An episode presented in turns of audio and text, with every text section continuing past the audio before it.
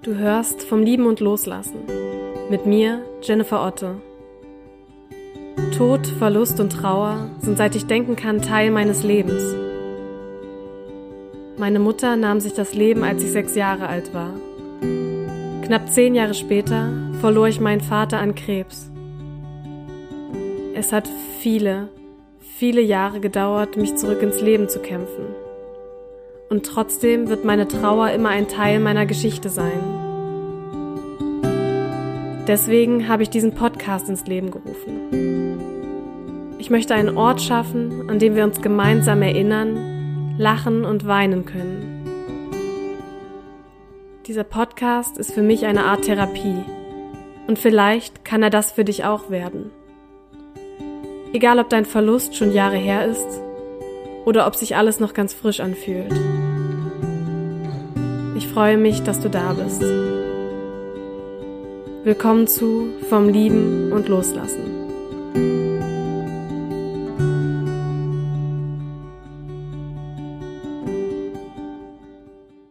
Hey, schön, dass du da bist. Ich hoffe, du hattest bisher eine schöne Woche.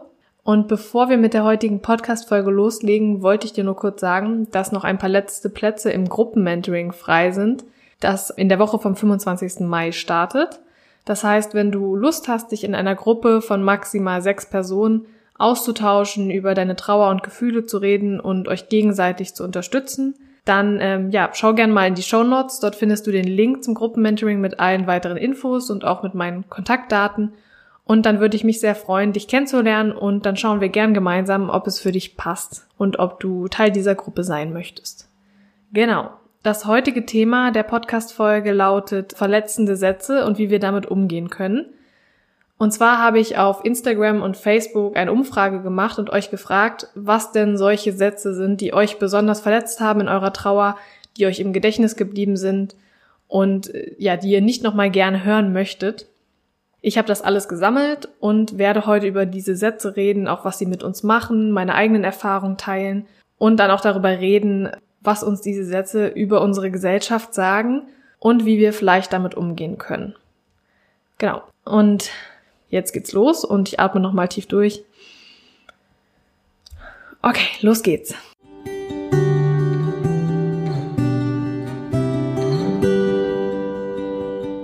Ja, ich glaube, wir alle kennen diese Sätze. Sätze, die uns besonders verletzt haben, an die wir uns auch noch nach Jahren, Monaten erinnern können und die immer noch so ein kleines Stechen in unserem Herzen erzeugen, wenn wir daran denken, weil sie einfach, ja, sag ich mal, Narben in unserer Seele hinterlassen haben und uns in einer Zeit getroffen haben, in der wir auch besonders verletzlich sind und uns in unserer Trauer wirklich den Raum genommen haben zum Trauern. Auch ich habe erst letztens wieder solch ein Beispiel erlebt, das vielleicht mal zum Einstieg. Und zwar in meiner eigenen Familie. Finde ich sehr spannend, weil meine Familie natürlich auch von dem Verlust meiner Eltern betroffen ist. Und äh, ich will jetzt gar nicht sagen, um wen es geht. Aber ich hatte ähm, in den letzten Monaten eine relativ, naja, schwere Zeit, will ich jetzt nicht sagen, aber gerade der Verlust meiner Mama hat mich jetzt wieder mehr beschäftigt. Und ich habe darüber mit meiner Familie gesprochen, habe auch mit verschiedenen Leuten äh, über meine Mama gesprochen und versucht, neue Dinge über sie herauszufinden, weil es mir, je älter ich werde, immer schwerer fällt, mich zu erinnern und auch sie irgendwie greifbar zu machen und die Verbindung zu halten. Und da habe ich dann den Satz bekommen, ja, das ist doch bestimmt nur eine Phase und das liegt doch bestimmt nicht daran, das muss einen anderen Grund haben, es ist ja schon so lange her das hat mich auch irgendwie verletzt, ist nicht mehr so hart, wie es mich vielleicht noch vor ein paar Jahren verletzt hätte. Aber ich fand es schon unglaublich anmaßend, das zu sagen. Und ich weiß, warum das gesagt wurde, weil ich weiß, dass diese Person selbst mit ihrem eigenen Schmerz und mit der eigenen Trauer nie richtig klargekommen ist und das immer sehr verdrängt hat, zugunsten des Funktionierens. Aber das macht es natürlich nicht weniger schmerzhaft für mich. Und damit wollte ich zeigen, dass es auch nach Jahren und Jahrzehnten äh, noch solche Sätze gibt, die man entgegengeschleudert bekommt und die wirklich wehtun können. Und auch wenn diese Sätze viel, viel weniger werden, also gerade nach dem Tod von meinem Papa, habe ich die wirklich täglich bestimmt gehört und meine Familie musste sich immer wieder sehr verletzende Sätze und sehr anmaßende Sätze anhören.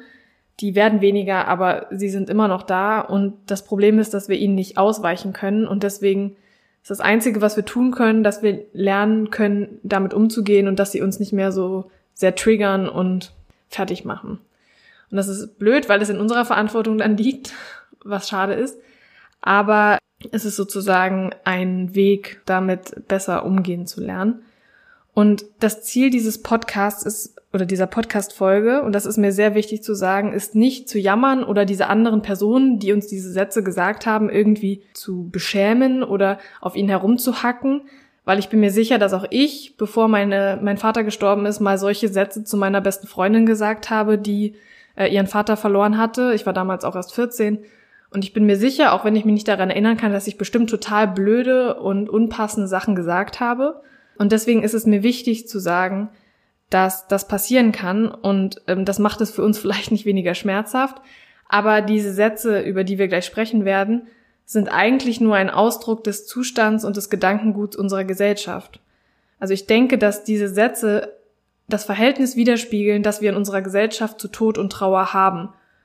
Und das, deswegen hat mich das äh, sehr, fand ich das sehr spannend, als ich eure Sätze bekommen habe, weil es zeigt, wie viel Unsicherheit noch da ist, wie viel Unbeholfenheit und was für ein Tabuthema Tod und Trauer immer noch sind. Und ich vergesse das immer, weil ich ja so offen darüber spreche. Aber es ist einfach eine riesige Unsicherheit da. Und das macht es für uns nicht leicht, das macht es für die andere Seite auch nicht leicht. Und indem wir darüber sprechen und indem wir bei anderen empathisch sind, wenn ähm, ein Trauerfall in unserer Nähe passiert, können wir einen Teil dazu beitragen, dass ein offener, offenerer Umgang mit Tod und Trauer entstehen. Und das macht es leider nicht wieder gut, was wir für Sätze hören mussten, aber da, damit können wir dafür sorgen, dass andere Trauernde nicht auch Unmengen von solchen Sätzen hören müssen und ihnen sozusagen ein besserer Umgang damit möglich ist. Ich habe alle eure Sätze, die ich bekommen habe, versucht, so ein bisschen nach Kategorien zu sortieren und dann mal zu schauen, was sind denn solche Sätze, die immer wieder kommen und die wir besonders oft hören und vielleicht auch, warum werden sie gesagt, mit welchem Ziel werden sie gesagt und warum tun sie uns so besonders weh. Und genau, das möchte ich jetzt kurz mal erzählen. Und zwar habe ich so sieben Kategorien herausgearbeitet.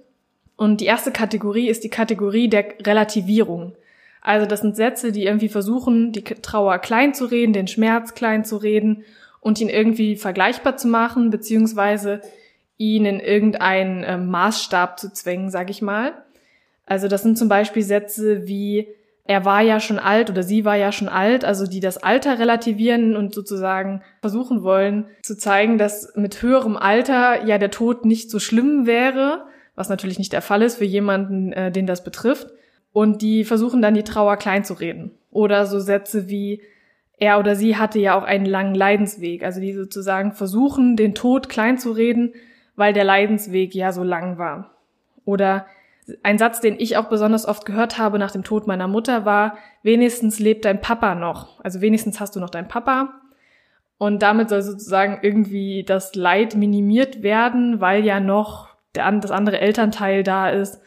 Und das war auch ein Satz, der kam, wenn man ein Kind verliert, dass dann der Satz kommt, ähm, ihr könnt ja noch Kinder bekommen oder ihr habt ja noch andere Kinder, die leben und erfreut euch doch an denen oder ähm, es ist doch schon so und so viele Jahre her. Das sind alles Sätze, die in irgendeiner Form versuchen, die Trauer zu relativieren, sie klein zu reden, den Schmerz klein zu reden und die natürlich besonders schmerzhaft sind für uns, weil das nicht funktioniert, weil man die Trauer nicht kleinreden kann und nicht vergleichbar machen kann. Und da muss ich dazu sagen, dass es auch etwas ist, was mir total oft auch bei Trauernden begegnet. Also diese Sätze kommen nicht nur von außen, von anderen Menschen, sondern teilweise auch von Trauernden selbst. Also wenn ich mit anderen Leuten spreche und darüber spreche, dass ich meine Eltern verloren habe, kommt ganz oft, ja, ich habe auch jemanden verloren, aber das ist ja nicht so schlimm wie bei dir. Bei mir war es ja nur XY oder war es ja nur der Hund zum Beispiel. Das hatte ich letztens erst wieder. Und das ist immer für mich so traurig zu sehen, weil ich dann sehe, wie Menschen ihre eigene Trauer so klein reden und ihr damit auch den Raum nehmen. Und wenn, vielleicht ertappst du dich ja auch mal selbst dabei, wie dir das passiert, achte mal darauf. Bitte, bitte rede deine Trauer nicht klein, weil damit gibst du natürlich anderen auch die Erlaubnis, deine Trauer klein zu reden. Also das heißt, nimm das wirklich ernst. Nimm deine Trauer, nimm die Gefühle, die dahinter stehen, ernst und lass sie ruhig da sein. Und es ist total egal, wen du verloren hast, wann du ihn oder sie verloren hast, wie alt er oder sie war, wie lange er oder sie krank war und so weiter. Die Umstände sind total egal.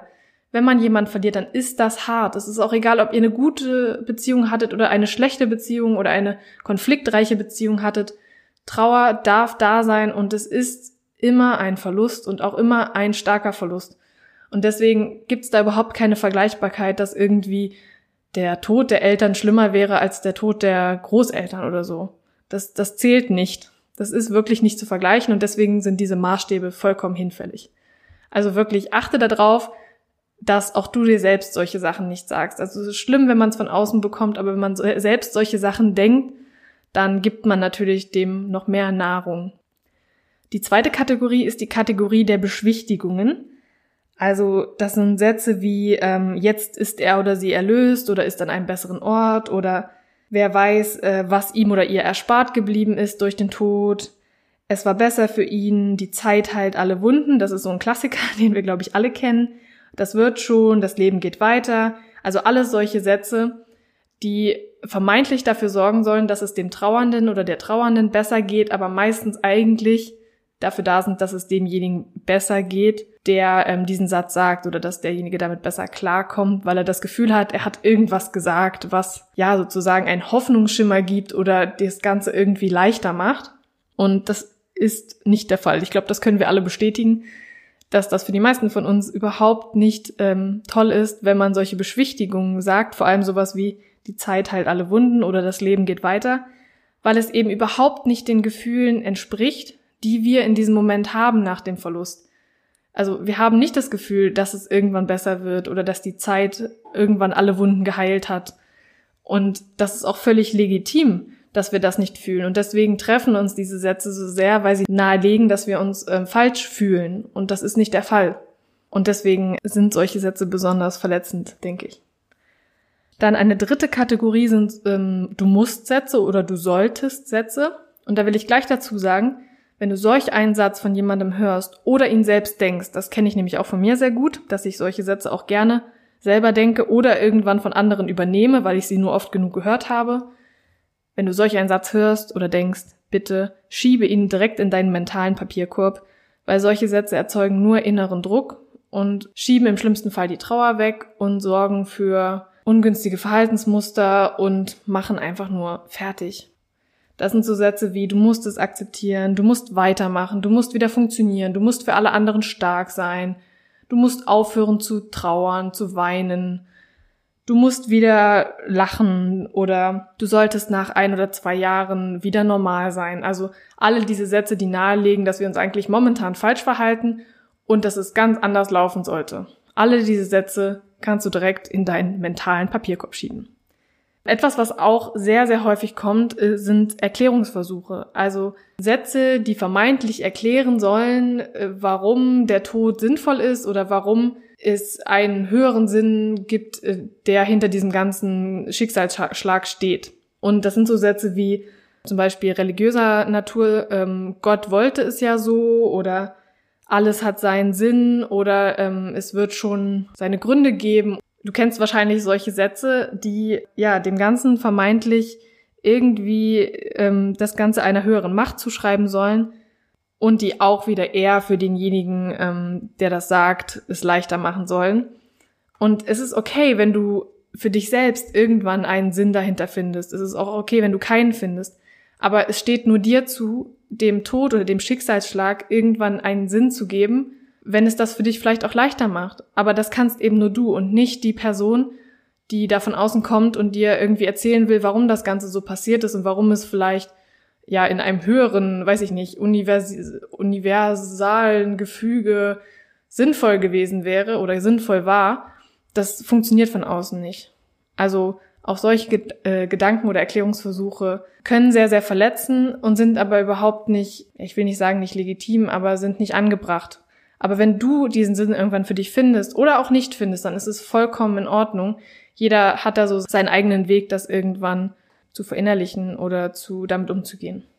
Dann eine weitere Kategorie sind solche Aufforderungen wie wenn was ist, dann melde dich doch. Besonders dieser Satz ist äh, ja sehr fatal oder wenn was ist, dann wenn du was brauchst, dann melde dich, weil Trauernde und vielleicht kennst du das auch oft nicht in der Lage sind, sich zu melden von selbst.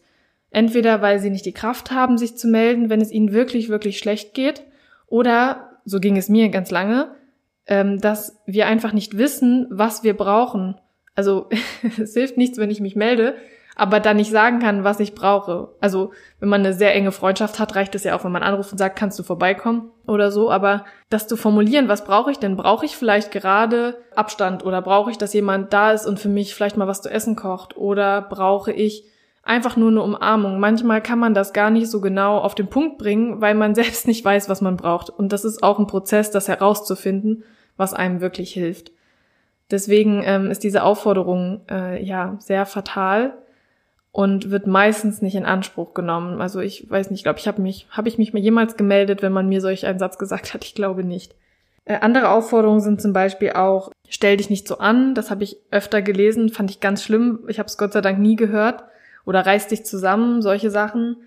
Oder äh, du musst jetzt stark sein. Das ist etwas, was ich öfter gehört habe. Oder ähm, dein Papa oder wer auch immer äh, würde nicht wollen, dass du traurig bist. Das ist jetzt im ersten, auf den ersten Blick vielleicht keine Aufforderung, aber dahinter steckt ja eine Aufforderung, nämlich, ähm, dass man im Prinzip den anderen, an den anderen appellieren will. Jetzt hör doch auf, traurig zu sein. Du musst jetzt wieder fröhlich sein, weil der andere das nicht gewollt hätte, der gestorben ist. Also solche Aufforderungen sind sehr herausfordernd, weil sie einen im Prinzip dazu zwingen, seine Trauer zu unterdrücken und sein Verhalten direkt zu ändern. Und das ist kaum durchführbar. Und ich denke, dass du bestimmt so etwas auch schon mal gehört hast. Also auch bei diesen Sätzen wirklich Vorsicht. Lass dich nicht in irgendwas reindrängen, was dir nicht gut tut. Schau wirklich, dass du es erstmal schaffst, herauszufinden, was du wirklich brauchst, welche Bedürfnisse du hast. Und ähm, lass dich bitte nicht irgendwie davon überzeugen, dass irgendwas gerade schlecht ist oder zu etwas auffordern, was dir nicht gut tut. Eine Kategorie, die ich Gott sei Dank, glaube ich, nicht erlebt habe oder an die ich mich zumindest nicht erinnern kann, sind Vorwürfe. Und das ist ähm, eine Kategorie, die wahrscheinlich besonders verletzt, weil sie so direkt ist. Also alles andere, was wir gerade hatten, war ja meistens eher implizit und bei vielen Dingen könnte man noch unterstellen, dass sie ja nett gemeint sind, aber bei Vorwürfen, das ist wirklich sehr, sehr fatal und das kommt, denke ich, auch oft vor in Familien oder eben im sehr engen Freundeskreis, also bei Menschen, die sich sehr nahe stehen und ähm, die mit der Situation nicht mehr klarkommen, mit der Trauer und mit den Veränderungen, die dann in diesem System der Familie oder des Freundeskreises oder wie auch immer, ähm, die da entstehen. Und die sind besonders eben fatal, weil sie so direkt sind und im Prinzip einem sagen, dass man sich falsch verhält und schleunigst etwas anders machen muss oder wieder so machen muss wie früher. Und das waren von euch kamen so Beispiele wie, du machst es uns aber auch nicht leicht, was ich sehr, sehr äh, schlimm und verletzend finde und von wenig Empathie oder vielleicht auch sehr, sehr großer Verzweiflung spricht. Oder auch, ähm, du bist gar nicht mehr so entspannt wie früher. Das, denke ich, kommt wahrscheinlich aus dem Freundeskreis. Oder solch, so etwas wie, du bist gar nicht mehr so fröhlich wie früher, du bist gar nicht mehr so, vielleicht so ein Partymensch wie früher oder so. Also das sind auch Dinge, die ich mir sehr gut vorstellen kann, dass die oft im Freundeskreis kommen. Vor allem, wenn die Freunde vielleicht nicht so richtig nachvollziehen können, was da nach dem Tod eines lieben Menschen passiert. Und hinter diesem und auch hinter der letzten Kategorie, die ich gleich sage, steckt ja eigentlich der Wunsch, dass man wieder zum Normalzustand zurückkehrt und dass alles wieder so wird wie früher. Also wenn ich sage, ja, ich, du bist ja gar nicht mehr so entspannt wie früher, dann beklage ich im Prinzip, dass du dich verändert hast und dass der Normalzustand nicht mehr da ist oder der Zustand von davor, vor dem Tod, nicht mehr da ist und wünsche mir den wahrscheinlich zurück. Und wir als Trauernde, wir wissen oder wir realisieren meistens irgendwann, dass ein Zurück nicht möglich ist, weil die Lücke ist da, der Verlust ist da. Und wir können, wir können nicht rückgängig machen, was passiert ist. Niemand kann das. Und mit, ähm, mit einem Tod tritt automatisch eine Veränderung ein. Die muss nicht immer riesengroß sein, aber es werden sich automatisch Dinge verändern, auch im Verhalten, in der Persönlichkeit, in den Wertvorstellungen vielleicht auch und ähm, vielleicht auch einfach im Lebensstil. Und deswegen denke ich, dass sowas solche Vorwürfe sehr oft kommen. Vielleicht werden sie nicht immer ausgesprochen, aber vielleicht haben wir oft das Gefühl, dass sie so unterschwellig an uns herangetragen werden. Und da ist es wirklich sehr, sehr schwierig mit umzugehen. Ähm, ein Beispiel, was auch kam, war, sei doch nicht so egoistisch.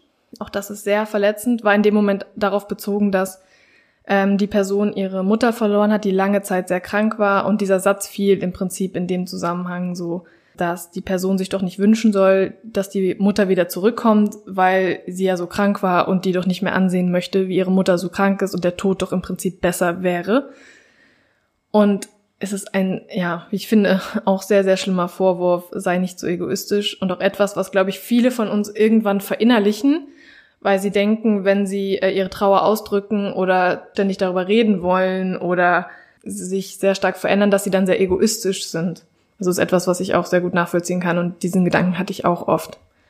Aber da ist ganz wichtig zu unterscheiden zwischen Selbstfürsorge und sich selbst oft an erste Stelle stellen und Egoismus. Das sind wirklich zwei komplett verschiedene Dinge. Und nur weil man sich um sich selbst kümmert, heißt es noch lange nicht, dass man egoistisch ist. Das, das möchte ich dir gerne mit auf den Weg geben. Die letzte Kategorie ist die Kategorie von Unverständnis. Also wirklich komplettem Unverständnis davon, wie Trauer funktioniert und was Trauer bedeutet, wie lange Trauer gehen darf, in Anführungsstrichen. Da sind so Sätze gefallen oder geschrieben worden von euch wie, äh, ich dachte, das wäre mittlerweile wieder gut, es würde dir mittlerweile wieder gut gehen. Oder wann wirst du wieder normal? Also normal ist auch immer so ein schöner Begriff. Oder ähm, trauerst du etwa immer noch? Also das zeugt wirklich von purem Unverständnis. Und ähm, das habe ich auch am Anfang schon gesagt. Ähm, das ist nicht immer nur, auch wenn das in dem Moment natürlich unser Gedanke ist, dass die andere Person vielleicht irgendwie äh, gemein ist oder uns irgendwas Böses will. Das zeugt einfach auch davon, wie wenig Wissen wir in unserer Gesellschaft über Trauer haben. Und auch ich, als ich, bevor ich äh, damit konfrontiert war, wusste ja auch nicht, äh, was bedeutet Trauer, wie sieht das aus, was, wie kann ich mir das vorstellen, wie verläuft Trauer und ähm, wir haben ja auch kein Schulfach, das habe ich auch schon oft gesagt. Wir haben kein Schulfach, was Trauern heißt, wo uns gezeigt wird, wie das funktioniert, wenn es uns irgendwann mal ereilt. Und deswegen, also für mich zeigt gerade diese Unverständnissätze wirklich, wie wenig in unserer Gesellschaft über Trauer und über Tod gesprochen wird, was für ein Tabuthema das noch ist und wie viel Aufklärungsbedarf da auch besteht. Sonst würden, glaube ich, viele dieser Sätze nicht entstehen. Und ich hoffe wirklich inständig, dass sich das in Zukunft ändert dass unsere Gesellschaft da offener wird, dass Trauer und Tod einen neuen Platz bekommen und nicht so in die hinterste Ecke geschoben werden und dass dann auch solche Sätze nicht mehr entstehen. Und es tut mir leid für alle Sätze, die schon gefallen sind. Aber wie ich gesagt habe, ich hoffe, dass sich das in Zukunft ändert und dass auch ich oder wir etwas dazu beitragen können, indem wir darüber sprechen, indem wir uns auch trauen, zu unserer Trauer zu stehen. Auch wenn das nicht immer leicht ist, gerade wenn man vielleicht Gegenwind bekommt und dann solche Sätze zu hören bekommt und indem wir aber auch anderen Trauern, Trauernden mit äh, Mitgefühl begegnen und mit hilfreichen Sätzen oder vielleicht einfach mit äh, Unterstützung und Mitgefühl. Genau. Was sind denn jetzt meine Tipps zum Umgang damit? Ich habe jetzt über die Sätze geredet. Ich habe mir lange Gedanken gemacht und ich muss sagen, ich glaube, es gibt keine wirklichen hilfreichen äh, super Tipps äh, oder ein pauschal ja, ein pauschale Aussagen, die ich jetzt treffen kann, die helfen können weil auch mich trifft es manchmal heute noch, wie ich am Anfang gesagt habe, wenn ich solche Sätze bekomme. Aber etwas, was ich in allen Lebensbereichen versuche und was wirklich ähm, schwierig ist, muss ich sagen. Aber was mir hilft, ist, dass ich äh, mir immer wieder darüber bewusst werde, dass ich über meine Gefühle bestimme und dass ich nicht möchte, dass andere meine Gefühle kontrollieren oder dass andere meine Gefühle beeinflussen. Das Schwierige ist bei äh, diesen Sätzen, dass sie uns meistens so aus heiterem Himmel treffen also außer wir kennen gewisse Leute, von denen wir wissen, dass da immer wieder solche Sätze kommen. Aber ansonsten können sie uns halt treffen, ohne dass wir uns darauf vorbereiten können. Und in diesem Moment ist es meistens einfach schwer. Also wenn wir solch einen Satz hören, ist es schwer und es trifft mich und es verletzt mich und es tut super weh und es reißt manchmal auch wieder ein paar Wunden auf. Und ich versuche aber dann, wenn die Situation vorbei ist, mir zu sagen, dass es okay ist, was ich fühle und dass meine Gefühle berechtigt sind und das möchte ich dir auch sagen. Deine Trauer ist berechtigt und hat ihren Platz und darf ihren Raum einnehmen und den, ich möchte, dass du dir diesen Raum auch nicht wegnehmen lässt. Und wenn andere etwas sagen, und ich weiß, das macht es oft nicht leichter, aber wenn andere etwas zu dir sagen, einen solcher Sätze, die wir vorhin gehört haben, dann ähm, ist es nicht, weil mit dir etwas falsch ist, sondern weil diese Person entweder unsicher ist oder mit der Situation einfach nicht umgehen kann und vielleicht auch einfach nicht bereit ist, damit umzugehen. Je nachdem. Ich möchte auch nicht alle über einen Kamm scheren.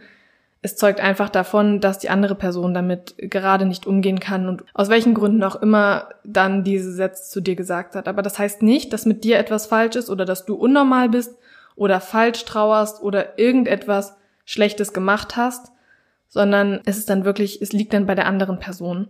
Und ich weiß, das macht es nicht leichter und das nimmt auch diesen Schmerz in dem Moment nicht so von dir. Aber es, ich möchte dir das einfach sagen, weil das etwas ist, woran ich mich auch immer wieder erinnern muss und was mir auch hilft, damit besser umzugehen. Es wird auch Menschen geben, Freunde, vielleicht auch Familienmitglieder, mit denen es einfach nicht so gut funktioniert und wo die Beziehung einfach unter der Trauer oder in der Trauer leiden muss oder leiden wird. Das muss nicht in jedem Fall so sein. Ich habe zum Beispiel kaum Freunde verloren in der Trauer, aber ich weiß von ganz vielen Leuten, dass Beziehungen, Freundschaften, andere Verbindungen mit der Dauer der Trauer, schöner Reim, dann äh, darunter leiden mussten und auch manche Leute dann aus dem Leben getreten sind. Entweder weil sie selbst gegangen sind oder weil man dann von selbst den Kontakt abgebrochen hat. Und ich möchte dich damit jetzt nicht ermutigen, irgendwie alle deine Kontakte abzubrechen, aber zu schauen, welche Menschen tun dir gut, welche Beziehungen schaffen es vielleicht auch mit ein bisschen Kommunikation und Verständnis von beiden Seiten, ähm, diese Trauerzeit zu überstehen und da gut durchzukommen und welche Menschen sind einfach vielleicht nicht gut für dich, zu denen du vielleicht dann ein bisschen Abstand nehmen kannst oder vielleicht auch erstmal aus deinem Leben streichen kannst. Also schau da wirklich, und ich weiß, dass das super schwer ist. Ich bin auch so ein Mensch, dem fällt das super schwer, da auch Grenzen zu setzen. Aber letzten Endes geht es ja auch darum, dass, dass es dir gut geht und dass du Menschen in deinem Umfeld hast, die dich unterstützen.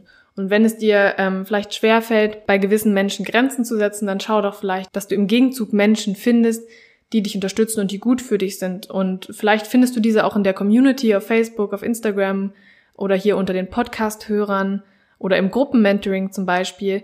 Dort sind überall Menschen, die etwas Ähnliches erlebt haben und ich finde es super wichtig, dass man diese Menschen in seinem Leben hat. Die müssen auch nicht immer selbst einen Trauerfall erlebt haben, aber schau wirklich, dass du vielleicht dich mehr mit Menschen umgibst, die volles Verständnis haben, die aushalten können, wenn es dir schlecht geht, die aushalten können, wenn du voll in der Trauer bist und einfach darüber reden möchtest oder vielleicht auch nicht darüber reden möchtest, also die dein Schweigen auch aushalten können, deine Tränen aushalten können. Und genau solche Menschen brauchen wir in unserem Leben. Und ich wette, dass es auch in deinem Leben welche gibt oder dass du welche finden willst. Und bitte, bitte hab kein schlechtes Gewissen, wenn du einen solchen Satz, einen verletzenden Satz entgegengeschleudert bekommst, ins Gesicht gesagt bekommst. Es ist okay, wenn du wütend auf die Person bist. Es ist okay, wenn du nach Hause gehst und erstmal Dampf ablassen musst und einfach nur noch, ja, am liebsten irgendwas zerschlagen möchtest oder total traurig bist oder am liebsten niemanden mehr sehen möchtest. Das ist ganz normal. Du bist nicht irgendwie anders oder merkwürdig oder komisch oder falsch, es ist alles normal mit dir und es ist auch okay, diese Gefühle zu haben. Und ich weiß, es ist schwer, gerade für Menschen, wie auch ich einer bin, der dann ähm, ein schlechtes Gewissen hat, wenn er über andere dann mal schlecht denkt oder mal irgendwie flucht oder am liebsten ja denjenigen sonst wohin schicken möchte. Aber es ist okay und es ist eine normale Reaktion, weil solche Sätze so verletzen, dass sie sehr starke Gefühle hervorrufen und es uns meistens schwerer machen. Ah, und jetzt möchte ich noch einen Tipp teilen, den eine Followerin auf Instagram mir geschrieben hat. Ich weiß nicht, vielleicht passt es ja für dich, musst ja mal, kannst du mal schauen. Ähm, sie hat mir geschrieben, dass sie damals ähm, nach dem Tod ihrer Mutter eine Liste erstellt hat, in ähm, der sie, auf die sie alle Dinge geschrieben hat oder Sätze, die ihr helfen könnten in der Trauer. Also sie hat aufgeschrieben, welche Sätze ihr gut tun, was sie tröstet und welche Dinge ihre Freunde für sie tun könnten, damit es ihr besser geht. Das setzt natürlich voraus, dass man wirklich schon weiß, welche Bedürfnisse man hat und was man braucht. Aber vielleicht äh, bist du ja solch ein Mensch, der das ähm, sehr genau herausfinden kann und hast Beziehungen, in denen dann es hilfreich sein könnte, wenn du deinen Freunden ähm, eine solche Liste gibst oder ihnen das vielleicht auch sagst, in, in einer sehr offenen Freundschaft und auch in einer Freundschaft, in der der andere versuchen möchte, dir zu helfen, ist das bestimmt ähm, eine große Unterstützung und es hilft der anderen Person, dich besser zu verstehen und vielleicht auch die richtigen Dinge zu tun und zu sagen. Und auch wenn das natürlich Initiative von dir erfordert und das sehr schade ist, weil es dich viel Kraft kosten wird, ähm, könnte das ja vielleicht für dich passen. Schau einfach mal. Oder äh, wenn du eine, wenn du dir das zutraust oder wenn das für den anderen passend ist, kannst du auch gerne diese Podcast-Folge weiterleiten. Vielleicht äh, findet ja die andere Person dann ähm, Anregungen oder kann einfach besser nachvollziehen, wie man sich als Trauernder fühlt und was man vielleicht überhaupt nicht hören möchte zum Abschluss möchte ich wirklich noch sagen, es ist okay, wie du dich fühlst. Ich habe es vorhin schon mal gesagt, deine Gefühle sind wirklich berechtigt, deine Trauer ist berechtigt und darf auch ausgedrückt werden, darf gezeigt werden. Du musst sie nicht verstecken, wenn du das nicht möchtest. Und ja, ich weiß, es ist schwer, vor allem wenn man Gegenwind bekommt. Aber deine Trauer darf da sein, mit dir ist alles okay, mit, egal wie lange du trauerst, egal welche Form deine Trauer annimmt, es ist in Ordnung, dass sie da ist. Und bitte, bitte, lass dir nichts anderes einreden, lass dir nicht sagen, wie deine Trauer stattdessen aussehen sollte, lass dir nicht sagen, dass deine Trauer ja gar nicht so schlimm ist oder dass die Person, die du verloren hast, ja schon alt war oder lass andere deine Trauer nicht kleinreden oder beschwichtigen oder relativieren oder dir Vorwürfe machen. Nimm dir das, soweit es geht, ich weiß, das ist schwer, nicht so sehr zu Herzen, denn es hat wirklich wenig mit dir zu tun und viel, viel mehr mit der Person zu tun. Und das gilt für alle Lebensbereiche und für alle Situationen. Es hat meistens mehr mit der Person zu tun, von der diese Aussagen kommen.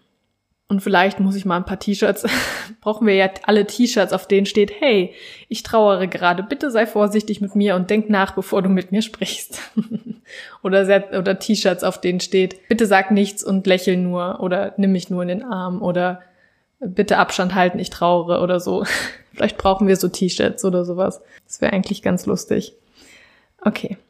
Ich hoffe, du konntest aus dieser Folge etwas mitnehmen, hast dich vielleicht an der einen oder anderen Stelle wiedererkannt oder ähm, Sätze wiedererkannt, die du schon mal gehört hast und äh, weißt jetzt, dass du nicht alleine damit bist. Und ja, wenn du ja mir noch nicht auf Instagram oder Facebook folgst, dann schau doch gerne mal in die Show Notes und tu das. Dort bin ich auf jeden Fall relativ aktiv und dort ist, sind auch andere liebe Menschen, die etwas Ähnliches erlebt haben wie du. Und es ist dort einfach ein sehr schöner und reger Austausch. Ich hoffe, dass diese Welt oder unsere Gesellschaft etwas offener für dieses Thema wird, vielleicht auch gerade durch diese momentane Situation, in der wir viel mit Tod und Trauer konfrontiert sind. Ich hoffe, dass das alles etwas offener wird und es für zukünftige Trauernde leichter wird, damit umzugehen und oder dass es für sie äh, weniger verletzende Sätze geben wird. So, jetzt bleibt mir nur noch dir einen schönen Morgen, Mittag, Abend, eine schöne Nacht äh, zu wünschen wo auch immer du gerade bist. Ich drück dich aus der Entfernung. Alles Liebe, deine Jenny.